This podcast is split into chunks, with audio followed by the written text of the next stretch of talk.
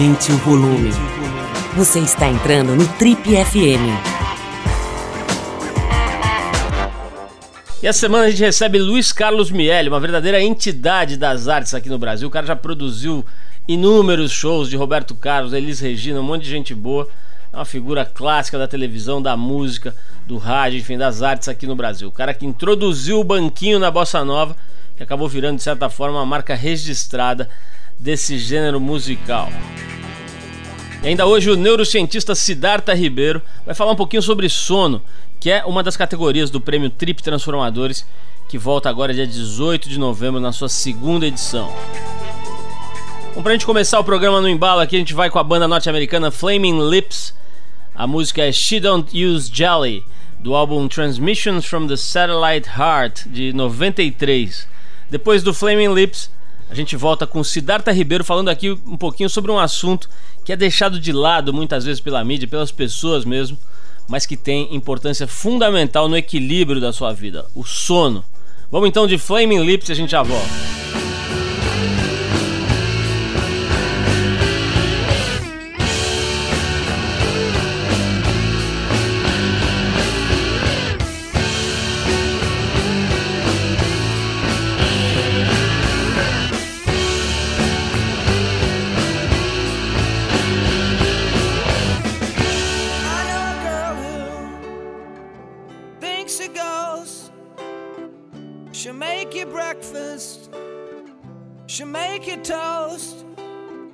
But she don't use butter, and she don't use cheese, she don't use jelly.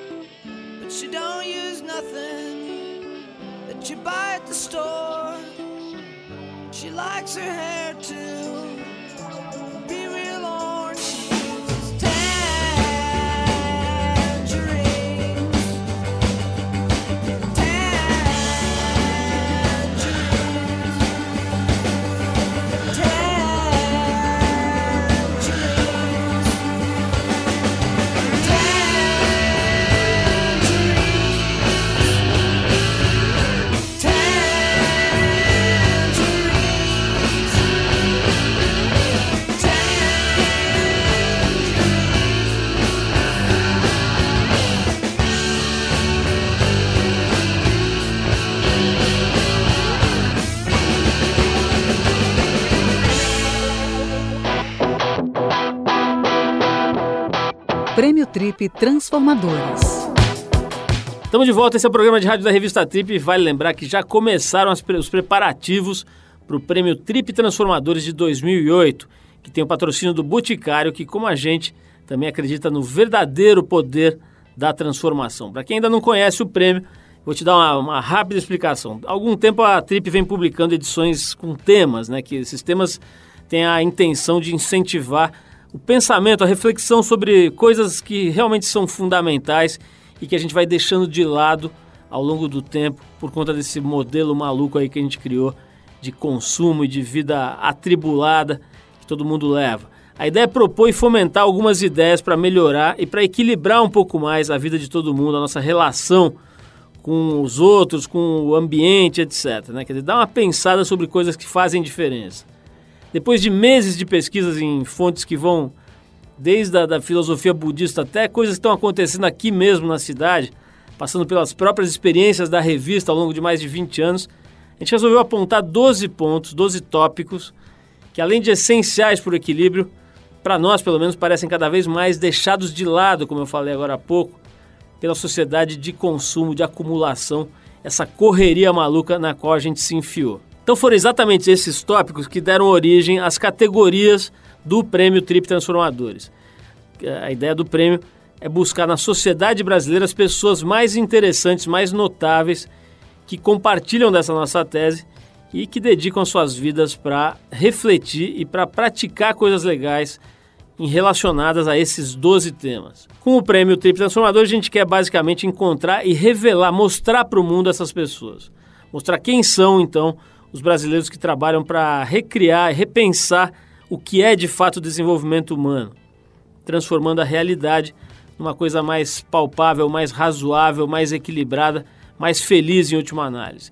Bom, espero que tenha dado para entender um pouco o princípio, o espírito desse prêmio. A partir de hoje, a cada programa a gente vai falar aqui sobre um desses tópicos. Hoje a gente vai falar um pouquinho sobre a categoria sono.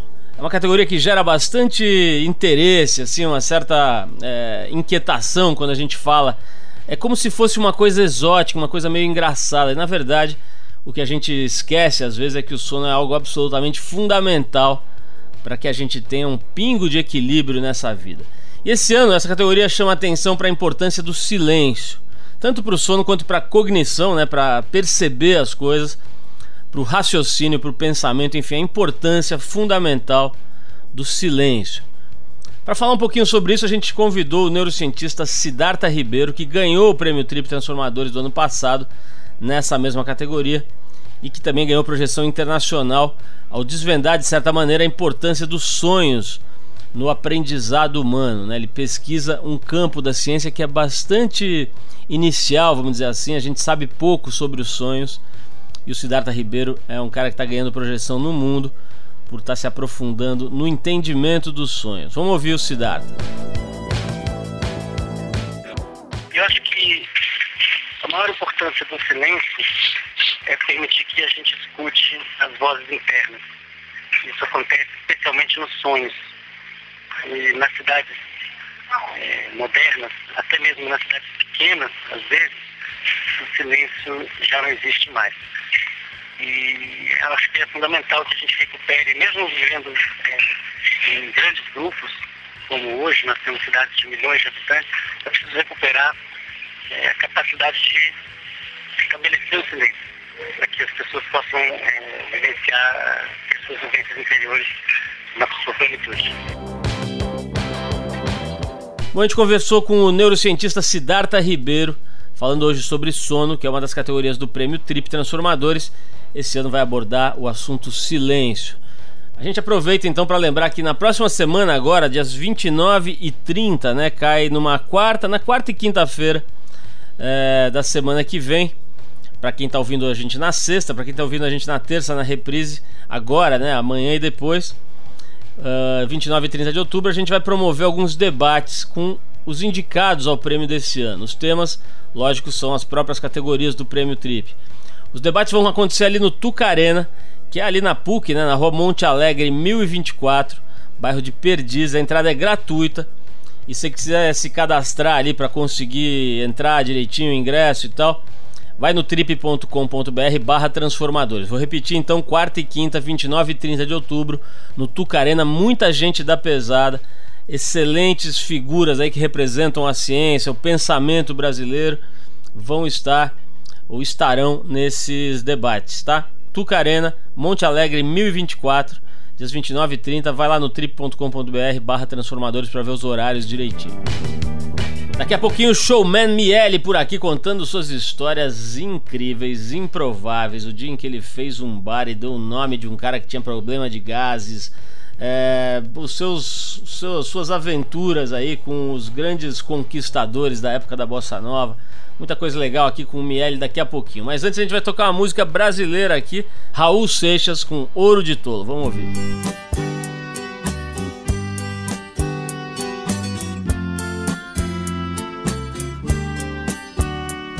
Eu devia estar contente porque eu tenho um emprego, sou dito cidadão respeitável e ganho 4 mil cruzeiros por mês. Eu devia agradecer ao Senhor por ter tido sucesso na vida como artista. Eu devia estar feliz porque consegui comprar um Corcel 73. Eu devia estar alegre e satisfeito por morar em Ipanema depois de ter passado fome por dois anos aqui na cidade maravilhosa. Ah, eu devia estar sorrindo e orgulhoso por ter finalmente vencido na vida, mas eu acho isso uma grande piada e um tanto quanto perigosa. Eu devia estar contente por ter conseguido tudo que eu quis, mas confesso abestalhado que eu estou decepcionado.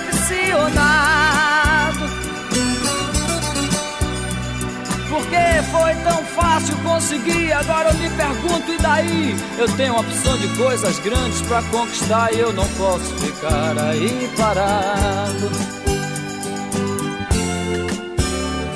Eu devia estar feliz pelo Senhor ter me concedido o domingo pra ir com a família no jardim zoológico da pipoca aos macacos. Ah, mas que sujeito chato sou eu que não acha nada engraçado. Macaco, praia, carro, jornal, tobogã, eu acho tudo isso um saco. É você olhar no espelho e se sentir um grandíssimo idiota. Saber que é humano, ridículo, limitado, que só usa 10% de sua cabeça animal. E você ainda acredita que é um doutor, padre ou policial que está contribuindo com sua parte para o nosso belo quadro social.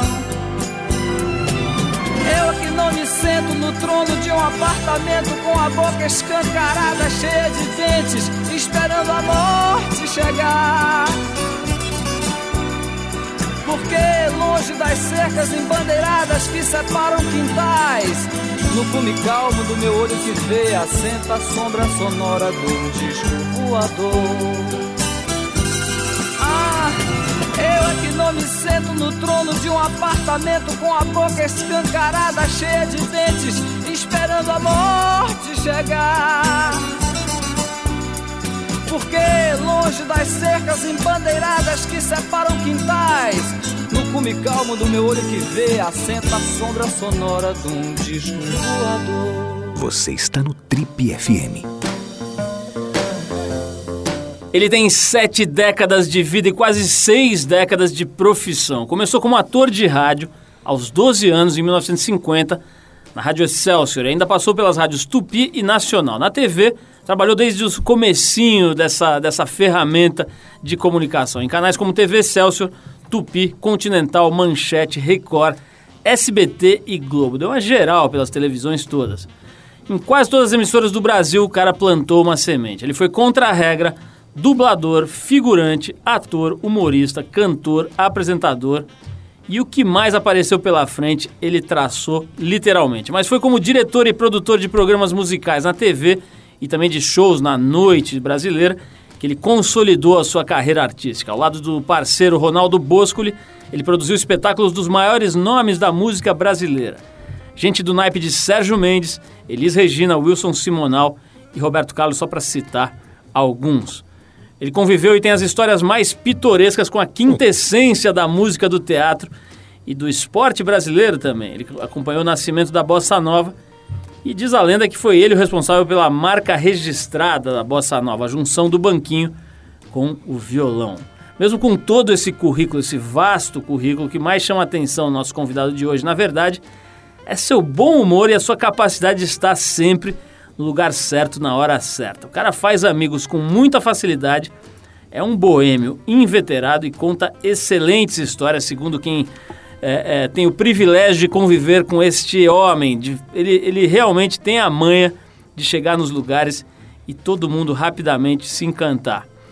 Aliás, tem um livro aqui, um brilhante livro, Poeira de Estrelas, que foi lançado em 2004, e também a peça Meus Amigos São Barato, que ficou em cartaz em São Paulo esse ano. Estamos falando do multi-homem aqui, o verdadeiro professor, o catedrático nas artes brasileiras, o showman Luiz Carlos Miele, que por muito pouco, diga-se de passagem, não seguiu a carreira de jogador profissional de futebol na agremiação do Parque Antártica Sociedade Esportiva Palmeiras. Miele, um enorme prazer te receber aqui. Muito obrigado pelo exagero. Você é um catedrático aqui, PhD. Quem dera. Doutorado, tem todos os títulos possíveis aqui na arte de divertir as pessoas, né? De emocionar as pessoas. Você fez tudo o que existe do ponto de vista dessa coisa de, de tocar o coração das pessoas através da comunicação. Dá para dizer isso, né, Miele? Espero que sim. Eu gostei mais até de quando você falou emocionado que divertir. Porque. E é engraçado essa coisa da emoção, nem sempre é ligada à coisa triste, né? Eu me emociono muito vendo um grande número de balé, vendo. Enfim, até o humor. Eu acho legal pensar na diversão também, ali no sentido da etimologia da palavra, né? Que é levar o cérebro, o espírito da pessoa para um campo diverso, ao, ao, ao campo onde ela está no dia a dia, naquele fluxo de pensamento que não para. E acho que isso é uma característica do teu trabalho, seja fazendo acabei de aprender teatro, agora que diversão é isso, então Pois é. muito grato, inclusive. E você faz de tudo mesmo, né? Quer dizer, é, é, agora, esse aspecto aqui de jogador de futebol do Palmeiras, isso pra mim, pelo menos, é uma absoluta novidade. Você batia uma bola mesmo ou era enganação ali? Não, eu acho que eu batia bastante direitinho. Mas eu aí me empolguei e tentei é, treinar. Não, não, não pensava em seguir carreira, não, eu já estava na rádio, mas eu queria ter o prazer de, de jogar ao lado dos craques. E fui treinar no juvenil do Palmeiras. Eu me lembro que a linha de frente do Palmeiras, a profissional, era Liminha, Jair Rodrigues, aqueles cracassos Aquiles. Era um time que tinha ganho a Copa Rio, né? Que era umas Copa tinha, contra os Juventus da Itália e tal. E no juvenil, eu treinava com o juvenil, não passei do juvenil B, treinei quatro vezes lá. Os, atacantes titulares do juvenil eram o Mazola, o Altafine e o Parada. Depois virou craque no Rio de Janeiro também. Mazola foi um dos primeiros brasileiros. Ele era brasileiro, né? Tá bom? O Mazola. Não, Mazola era, o Altafine. Mas foi um dos primeiros brasileiros a jogar Fazendo na Europa, sucesso, né? é, foi exatamente. E, mas eu já saí, já já estava na rádio, já saía de noite, já já saía de madrugada para o Parreirinha, restaurante do papai, já chegava em casa de manhãzinha. Quer dizer, o futebol te É. perdeu pra boemia, é Aprendendo isso? a boemia, mas o, o técnico é que foi sábio, que ele viu os dois primeiros piques que eu tentei e falou, filho, vem aqui, meu filho, o que você faz na vida além de tentar querer jogar futebol? Eu falei, "Ah, eu trabalho no, no rádio, que interessante isso, também está a televisão está ah, isso sim. E depois de noite, eu falei, ah, então fica por lá, meu filho, aqui não vai dar para você, não é?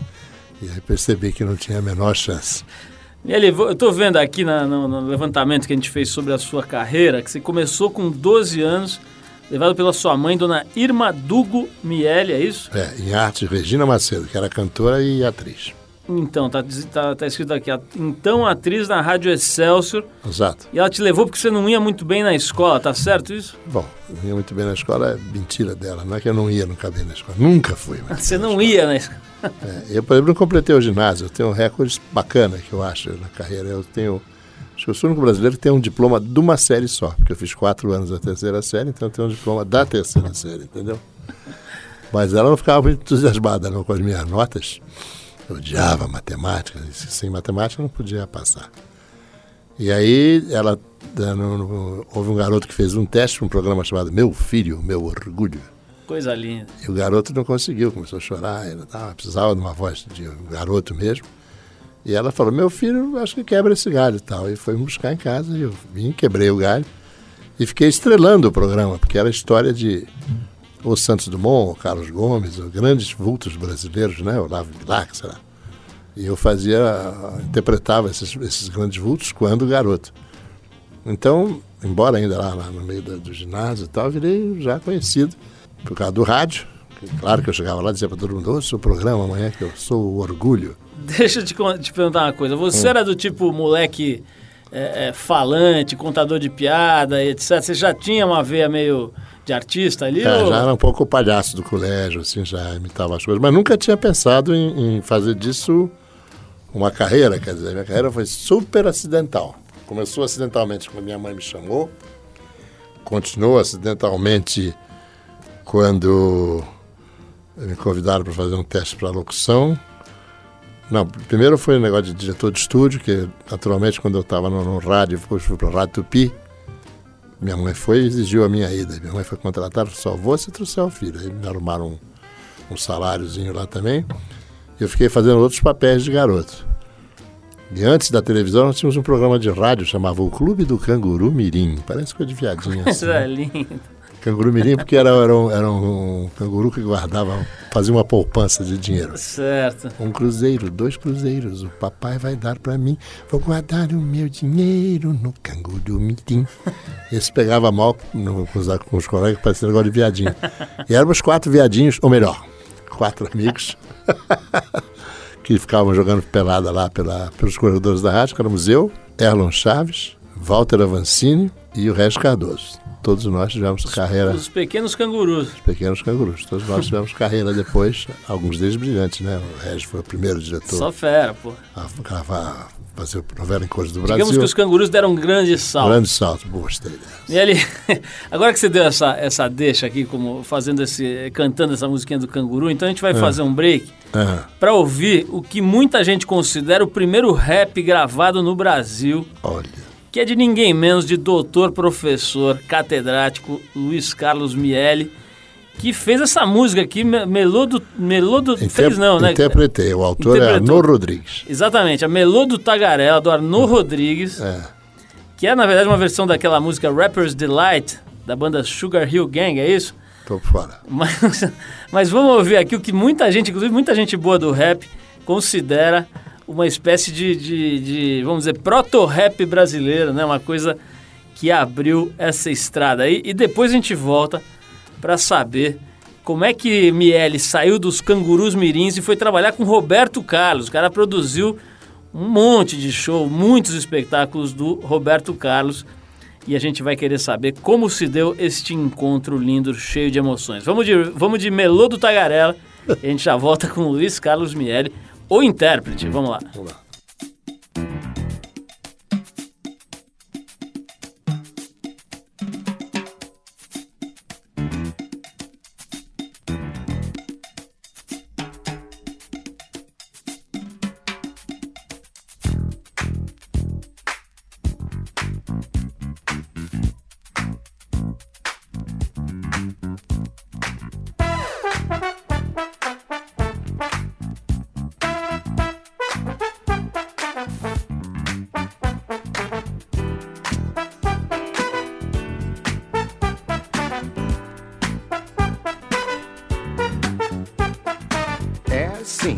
De rir quando a gente leva a sério o que se passa por aqui. Saio com a menina, tá tão cara a gasolina, leva um tiro na esquina e te manda já daqui. É, sim, de morrer de rir quando a gente leva a sério o que se passa por aqui. No supermercado, a oferta da semana, tudo a preço de banana. O anúncio é um colosso, vou comprar alguma coisa, tô vidrado no almoço. Mil cruzeiros pela carne, pago um quilo, levo um osso, levo um carro de dinheiro, trago as compras no meu bolso. É, sim, de morrer de rir quando a gente leva a sério o que se passa por aqui. A praça do povo que ouve de novo na fase tão crítica, frase política. E o MDB terminou. E a arena? Vem mesmo o PTB? Tinha a esquerda de Ipanema. Continua a coisa preta, tanta sigla, tanta letra que o povo esperançoso que só quer voto direto vai vivendo de teimoso. Continua analfabeto. É sim, de morrer de rir quando a gente leva a sério o que se passa por aqui. E sobe outro edifício e tome apartamento. Falta grana e sobra gente, sobra lixo, falta vento. Ai, ai, eu não posso respirar, meu pulmão virou um tanque de óleo diesel em vez de ar. love.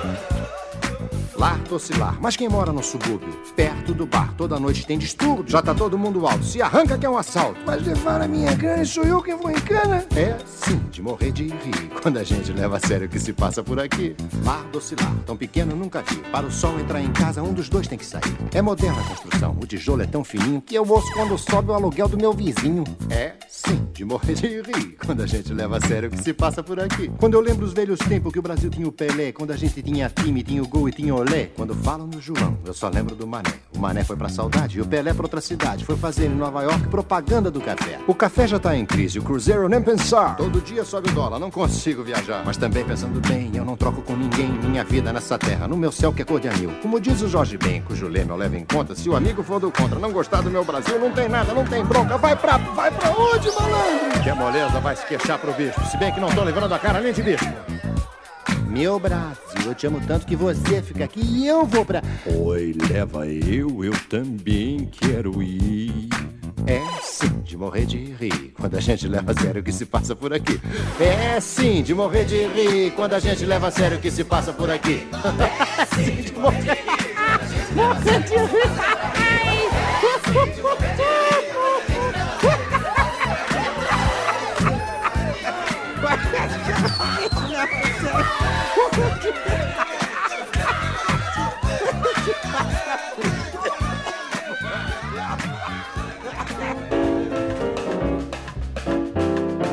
Estamos de volta, esse é o programa de rádio da revista Trip, hoje recebendo esta verdadeira.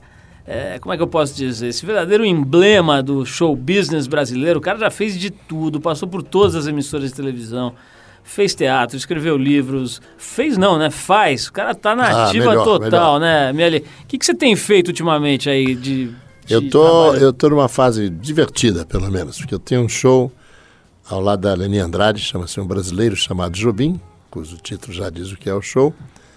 Mas, é, como todas as homenagens ao, ao Tom tem o mesmo, o mesmo roteiro, e Garotas de Ipanema, e Dançamba, e Desafinado, e Nota Só, eu reuni tudo isso em dois popurris, em dois é, popurris, e sobrou para a Estrada Branca e, enfim, outras coisas lindas do Tom, que graças ao talento da Leni fazem que o show prescinda de ter todos os sucessos. Tem um show com Simoninha, que a gente viaja, muito divertido, porque fala do Simoninha pouco mais que bebê, querendo entrar nos ensaios do pai que eu dirigia. Então, através dessa brincadeira da, da, da- da diferença de idades, de gerações, a gente canta de novo Mamãe Passou Açúcar em Mim, e Zazueira, e, e Samarina, e Vestir Azul, Limão Limoeiro. Então, é muito divertido. Comecei a fazer um show com o Danilo Caime, que a gente também está fazendo para exportação. Tem o show brasileiro, eu- meus amigos são barato, que é uma espécie de show solo que eu estou fazendo, que eu fiz no teatro aqui em São Paulo. Vou estrear em janeiro no Canecão. O Canecão abriu um café do lado chamado Canequinho, para 200 pessoas assim. E eu vou fazer um show lá contando as histórias engraçadas do Canecão. Muitas das quais são engraçadas de espetáculos que eu dirigi lá, sempre ao lado do Ronaldo Bosco. Então, estamos aí. Tá com a agenda É, lotada. a Leni Andrade tem, um, tem uma música que chama Estamos Aí, né? E eu vou dizer, ainda estamos aí. Miele, você fez, você fez muita produção de espetáculo para artistas, né? Tem é uma parte importantíssima da tua obra É, aqui, com né? certeza. Desde os primeiros shows lá do Beco das Garrafas, que ficou famoso lá Que vai reabrir. Ouvi dizer isso aí. Até agora, né? Esses shows todos que você está contando, passou por Elis Regina, é, é, por Roberto Carlos. Eu queria falar especialmente do Roberto Carlos. Continua ainda até hoje, né? Uma espécie de mito aí.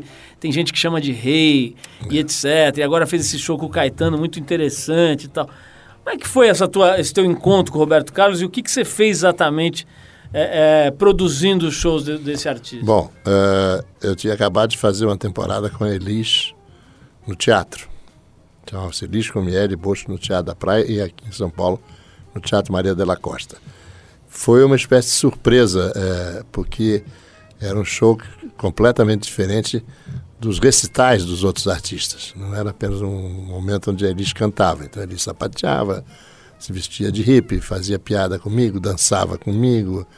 É, então, a manchete que eu guardo com carinho eh, sobre esse show foi do Jornal do Brasil, com o dia da estreia, e o jornal diz Elis deu o salto. Quer dizer, além da intérprete, maravilhosa, maior de todos os tempos para mim, no Brasil, a Elis te- teve um comportamento de showwoman, ela dançava, cantava, tinha projeção. Então isso teve uma boa repercussão no meio artístico e chamou a atenção de outros artistas. Então, Marcos Lazo, que era empresário de todo artista brasileiro, da época, chegou veja, Roberto quer fazer finalmente um show também que tem a produção assim, porque Roberto só tinha a apresentação dele, entrava com o conjunto, cantava, não tinha cenografia, não tinha luz, não tinha projeção, não tinha roteiro, não tinha texto. E nós fizemos o primeiro show do Roberto Carlos no Canecão, em 1970. Ele faz um bom tempo aqui, o finado Jesse Valadão teve É. aqui nesse programa, né? É. E contou uma história que foi absolutamente incrível. As pessoas riam e mandavam cartas. Foi muito divertido que ele contou como foi a- a- o episódio em que ele produziu um filme É. com o único objetivo de comer a Norma Bengal. Ah, o e filme foi depois- feito para isso. e. Certo. E aí deu uma brochada histórica. É. E até a época, pô, já veio aqui eh, falar com a gente, enfim, já tava, já era um senhor e tudo. Aí começa o preconceito. E aquilo ainda tava latejando na orelha dele. É. Na orelha, graças a Deus, que ainda latejava em algum lugar, porque quando ele precisou que latejasse no órgão importante para comer a Norma Bengal, ele não conseguiu. Foi terrível. Diz que ela pulou pelada na piscina e saiu na frente dele e falou: Hoje eu quero dar pra você. Aí disse que não teve jeito. É. Ficou três dias lá e desistiu. Mas eu quero dizer a você, não sei onde você quer chegar, Ah. que eu, quando comecei essa produção, jamais passou pela cabeça eu comer o Roberto Carlos.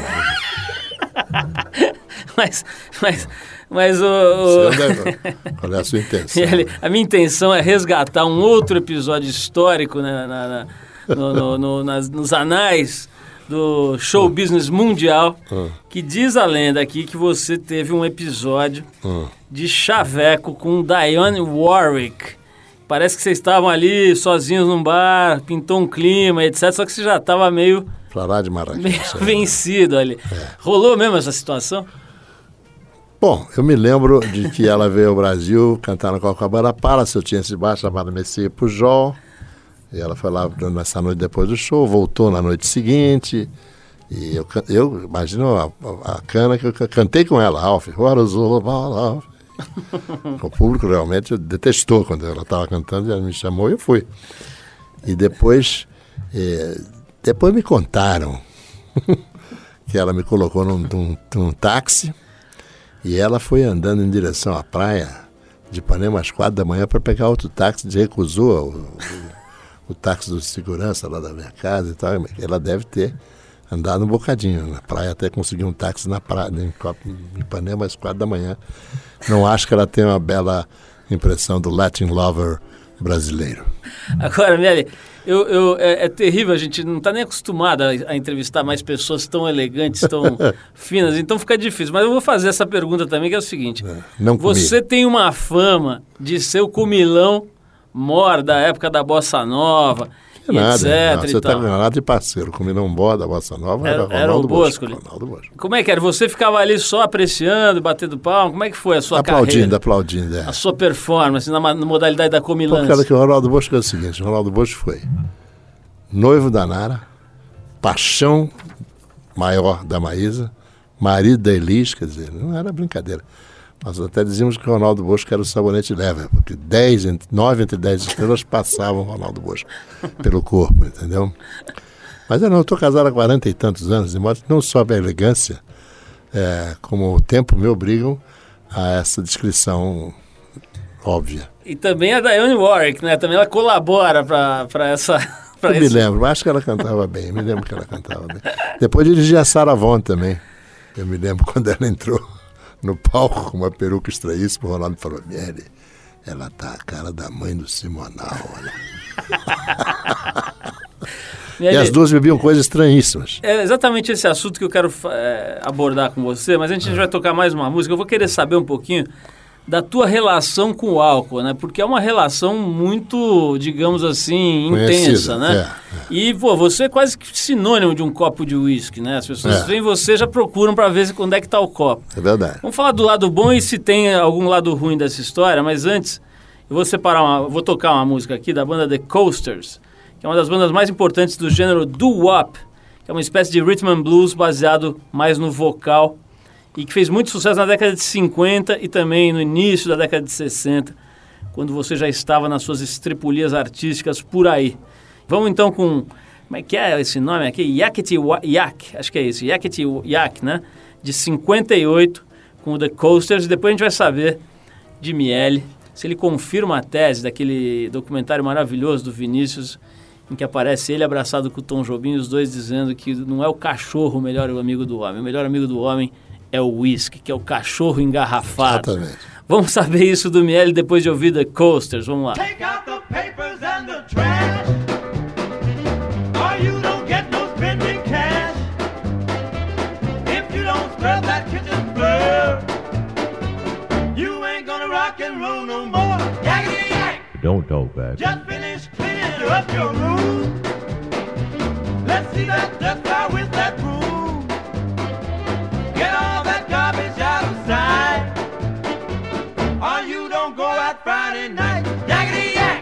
talk back. You just put on your coat and hat and walk yourself to the laundry mat.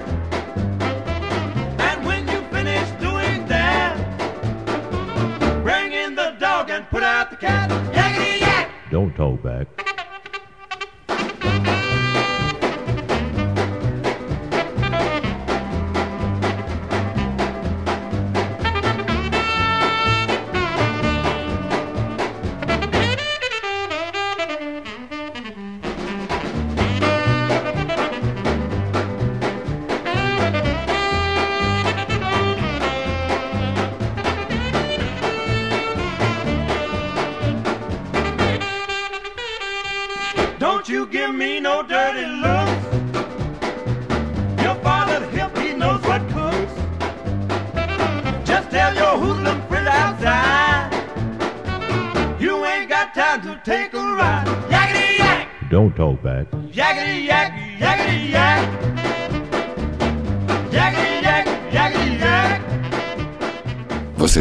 Trip FM. Estamos de volta, você está ouvindo o programa da revista Trip e hoje recebendo a visita dessa figuraça aqui, desse homem que produziu show pra caramba, produziu artista, fez livro, peça de teatro, um grande apresentador, conta histórias como ninguém, Luiz Carlos Miele. Miele, uma curiosidade que me ocorreu agora, estava te perguntando aqui enquanto a gente estava ouvindo a música. É, muita gente pensa que você é carioca da gema, né? Mas você nasceu em São Paulo, né? Como é que é a tua história? Você nasceu aqui, né? Nasci no Hospital Alemão, que antes era só Hospital Alemão, transformou-se no Hospital Oswaldo Cruz, hoje é o Hospital Alemão Oswaldo Cruz. E agora estou tô, tô no Rio há alguns anos, sem pouso aqui em São Paulo, mas estou querendo voltar, que eu tenho feito muitos shows. E a maioria deles sai de São Paulo ou é em São Paulo ou no interior de São Paulo, que é um grande mercado. Então eu adoro hotel, acho uma tranquilidade fantástica, mas odeio fazer a mala. E faz a mala, e tira a mala, e vai para Curitiba e volta para São Paulo. Então eu estou procurando aqui um, um um dois quartos de sala simpático para fazer mais um pouso aqui, porque durante 18 anos que morei no Rio e aqui ao mesmo tempo, foi muito divertido. É um privilégio você poder passar a tarde no Rio e a noite em São Paulo. Miele, a gente estava falando antes de tocar esse som aqui sobre a sua relação com os destilados, né? É bom você dizer ao seu público imenso nós estamos aqui tomando uma magnífica água sem gás. Exatamente. E um café. Porque, na verdade, eu, eu, eu nos meus shows brinco muito com isso e eu acho que eu mesmo exagerei e ampliei a minha fama em relação a isso. Por exemplo, eu não bebo de dia, de hipótese nenhuma. Não bebo em casa, não bebo se não sair, quer dizer... E não bebo toda noite, passo quatro, cinco noites. Tristíssimo. Sem beber nada. E só bebo uísque ou vodka, quer dizer... Quando eu bebo, bebo bem. Ou bastante, quer dizer, mal. nunca, quer dizer, eu nunca tive nenhum problema profissional com isso.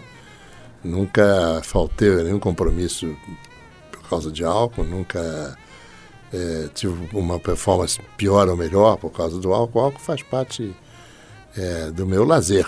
Eu não quero entrar nessa onda insuportável do politicamente correto Ah. e tal, mas não tem uma coisa um pouco de você ser um ídolo, ser um cara muito talentoso na música É. e tal, e de alguma forma associar a tua imagem ao álcool, quer dizer, tá influenciando e dando a falsa impressão de que aquilo é um negócio descolado, de que é uma coisa saudável e tal, não tem um pouco de... Bom, se, se, se provoca esse reflexo, certamente não é positivo. Nunca me preocupou muito com isso, porque eu não sou exatamente popular, né? Eu espero ter prestígio, mas não tenho popularidade, que são coisas muito diferentes. Quer dizer, eu vou à feira, Mas olha, Entro na fila. Você não é? sabe, quando eu falei pro pessoal aqui da Trip que vinha, que você viria aqui Hum. nos dar essa entrevista, o que teve de nego procurando foto do programa Coquetel para pegar autógrafo aqui do Pois Miele. é, que era, hoje em dia seria um programa ingênuo, né? Pois é, como é que foi aquela experiência lá para você, Miele? O Silvio Santos tinha visto um programa na Itália com um nome absolutamente apropriado em relação ao estilo dele, chamava-se Colpo Grosso.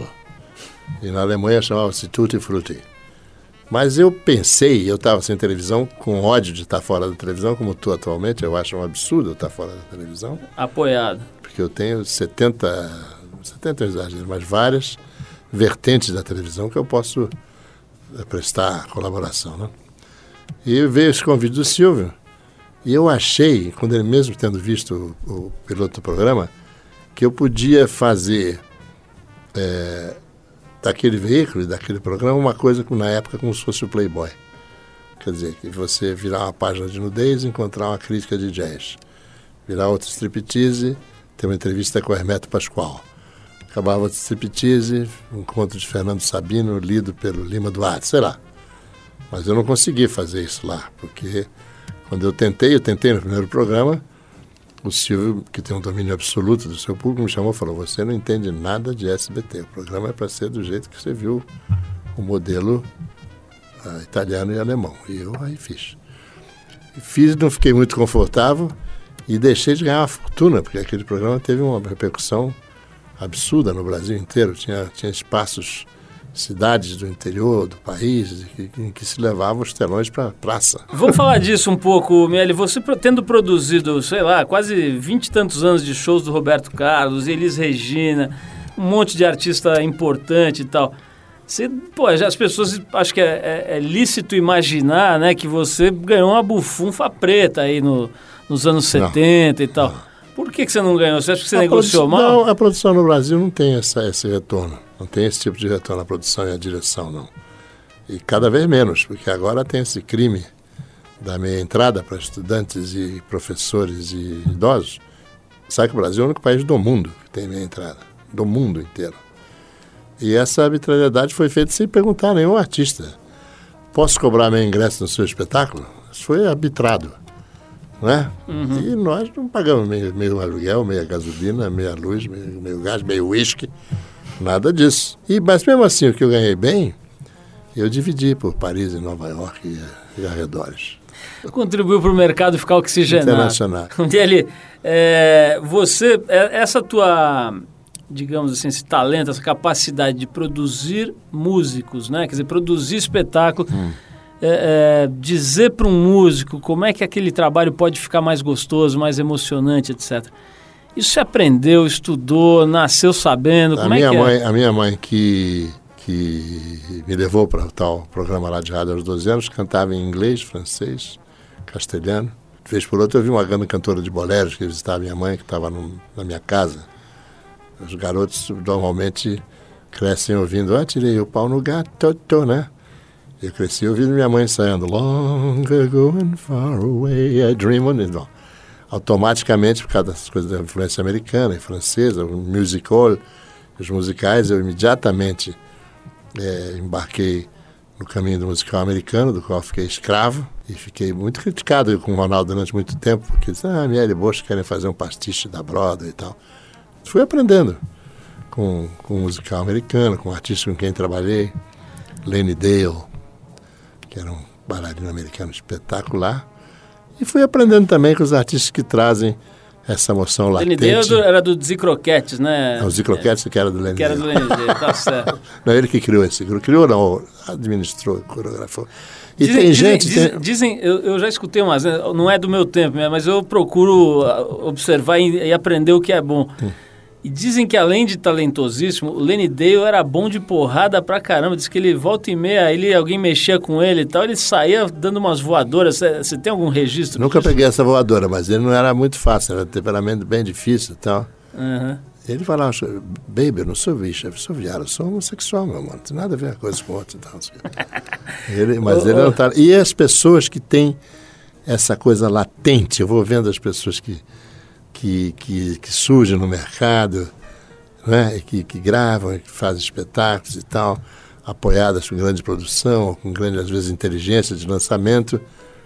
E fico pensando, no meu espetáculo, esse do, do Meus Amigos São Barato, tem um vídeo que eu uso da Elis, em que ela canta essa mulher, tardezinha, essa mulher, e vai se emocionando, e chora, e borra a maquiagem e tal. Faz, meu Deus do céu, não tem escola de teatro que possa ensinar essa emoção. Não há como a pessoa aprender aquilo, não é? Esse talento que tinha Elis, tinha, eu tinha o Simonal, eu tinha...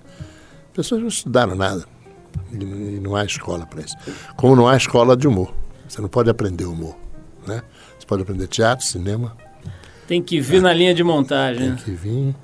E assim são as que as grandes estrelas do show business talvez tenha essa coisa que ninguém pode definir. Por exemplo, a Liza Minelli canta mais ou menos e dança menos ainda. Mas é a Liza Minelli, pô. Quando ela entra no palco, você só vê a Liza Minelli. E dessas, é, você obviamente está por aí, está circulando, está ouvindo rádio, está vendo, enfim, a mídia e tal. Tem coisas novíssimas ou novas que te chamam a atenção, artistas novos que você fala, puta, esse cara é um gênio e tal? Olha, para não fazer injustiças, é, porque são tantos os novos, eu vou só falar uma coisa que eu tenho, eu tenho uma obrigação pessoal e, e, e eu fiquei muito tempo sem ver a Maria Rita quando ela estourou. Quando ela começou, eu falei assim, meu Deus, se ela for uma porcaria, eu vou ficar tristíssimo. E se ela for ótima, eu vou ficar mais triste ainda, eu vou ficar cheio de, de, de, de emoções uhum. e tal.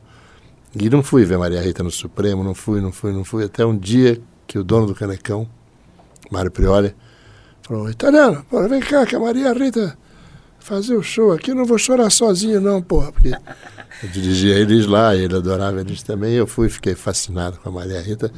Então eu estou fechado com a Maria Rita agora em termos de, de coisa. E em vez de falar dos novos, vou falar da qualidade. Eu vi agora essa semana na, na TV no Rio de Janeiro, um DVD com César Camargo Mariano e Romero Lubambo, que eu falei, meu Deus, né, o Brasil ainda está salvo, tem salvação. Miele, olha, para terminar aqui, que a gente já está com o tempo pegando, eu queria saber o seguinte: você abriu com o Bosco ali uma casa de espetáculos no passado que. Messias Pujol. Se chamou Messias Pujol, segundo consta aqui, por sugestão do Nelson Mota, né? É, nós estávamos procurando o nome, o Nelson chegou de Paris com um livro que tinha na foto um cara expelindo gases através de um furo na, mal, na, na, na, na malha e jogou o livro em cima da mesa e falou assim, olha aqui o nome da música do, do, do, do bar de vocês, seus malandros, nós nos apaixonamos na hora, porque ele através desse... Ele tinha um defeito no reto, esse Messias Pujol, quando ele nasceu. Não existia cirurgia para isso, a mãe descobriu que ele tinha um defeito, botou ele numa bacia, ele encheu d'água, mas o que, que é isso? E aí ele teve que conviver com esse defeito que ele foi adaptando. Então ele apagava velas à distância, ele sentava numa bacia cheia d'água, a esvaziava e enchia outra, e no final soava, soava a Marselhesa. Coisa maravilhosa. Ô, Mieli, olha só, vou ter que terminar aqui, queria te fazer mais perguntas, mas olha, pelo menos a gente já revelou aqui a sua, seu talento futebolístico, contou um pouco a tua história como Verdade. produtor de, de arte de todos, em todas as frentes aí. Tocou o, o Melô Tagarela, Tocou, que eu não tinha, vocês me deram uma cópia que nem Presenteou com a Melô Tagarela. É, quero convidar, as pessoas querem conhecer um pouco mais do Miele, tem duas alternativas. Primeiro é, é, é, show, espetáculo. Como é que seria o melhor jeito de te ver agora? Tem, tem alguma coisa rolando agora, Miele? Tem, eu, tô, eu fiz ontem a Sala São Paulo com, com o Joyce, com o Menescal, os cariocas, o eterno Zimbo Trio, que maravilha. Mas eu fui só apresentador, cantei uma música lá. Estou indo para Curitiba amanhã fazer esse Meus Amigos São Barato, que é um show que eu acho, me, me atrevo a dizer que é interessante, porque eu, eu interajo no palco e no, no vídeo vem Toquinho, Paulinho da Viola, Leni Andrade, Erasmo, Jô Soares, e não é depoimento deles, eles, eles, falam comigo, brincam comigo, erram comigo. Bom, genial, tem gente ouvindo a gente em várias capitais do Brasil, fica ligado que o Miele passeia por aí com seus espetáculos toda hora. E também quem quiser conhecer um pouco mais sobre a história, a trajetória do Miele, tem uma matéria bem legal na Trip desse mês com sobre a, a, história do Miele, com, enfim, contando, mostrando milhares, milhares é exagero, mas dezenas, é. centenas de artistas de primeira linha com quem ele já trabalhou. Uh, e, alguns de segunda também. Alguns de segunda, né? E, e, mas boa parte, diria, de primeira. E, enfim, toda a trajetória aí dessa figuraça que nos honrou aqui com a sua presença nesse programa. E já que você falou agora, Miele, do, dessa coisa de um, um bar que não tem tamanho, nós vamos tocar uma música aqui em sua homenagem. Ah. Um artista maravilhoso como você aqui, que é o John Lee Hooker. A gente Uau. separou uma faixa dele que, é, como eu disse, eu vou ficar fora aí dessa história do politicamente correto e vou tocar uma música que é em homenagem a todo mundo que tem uma relação legal com essa história do álcool. Né? É possível ter uma relação legal. Em geral, a, a- a maior, maior parte das pessoas que, que bebem a sua cerveja, o seu uísque, conseguem ter. Infelizmente, tem muita gente que, Que não, erra a mão é, e que tem uma relação péssima e tal. Mas o fato é que essa música aqui é um clássico e ela se chama One Bourbon, One Scotch, One Beer. A gente não, não recomenda essa mistura, mas recomenda essa música e recomenda também o trabalho do Miele, essa figuraça que veio aqui hoje bater papo com a gente. Essa música foi lançada pela primeira vez no álbum Real Folk Blues de 1966. Miele, brigadíssimo. Abraço. Vamos de One Bourbon, One Scotch, One Beer, mas toma um de cada vez, por favor. É, eu fico só com o Scott. Vamos lá. Take it.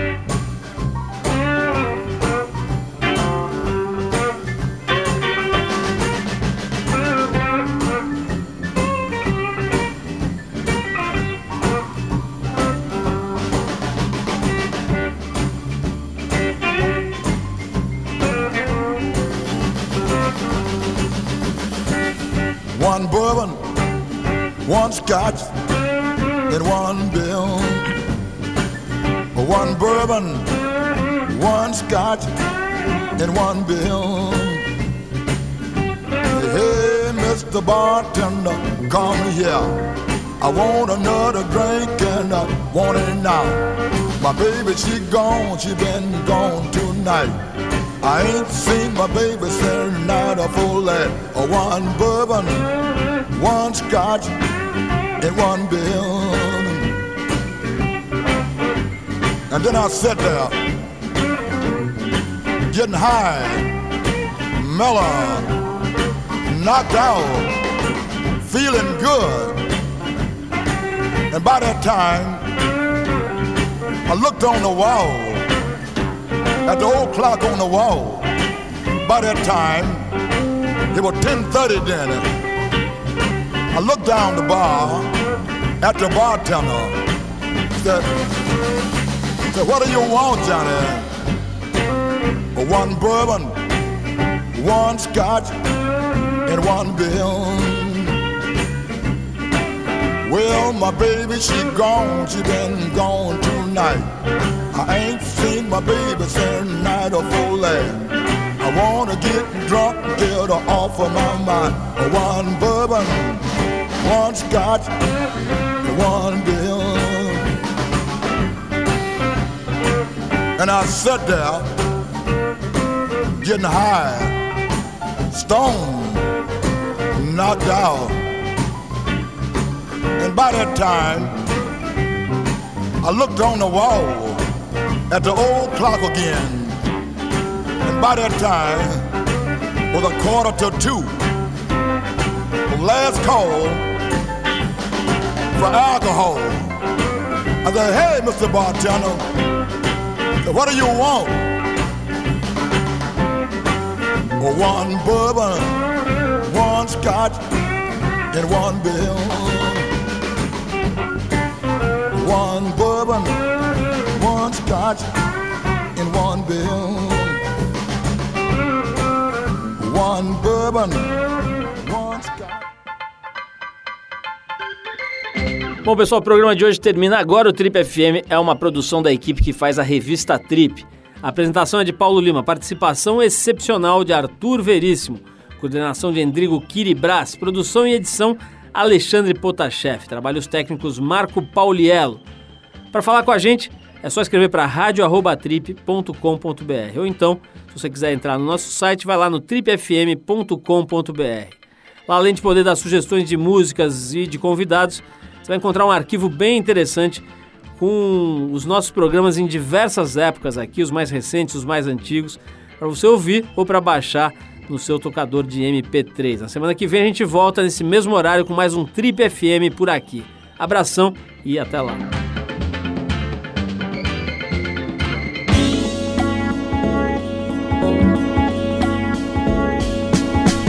Você ouviu Trip FM.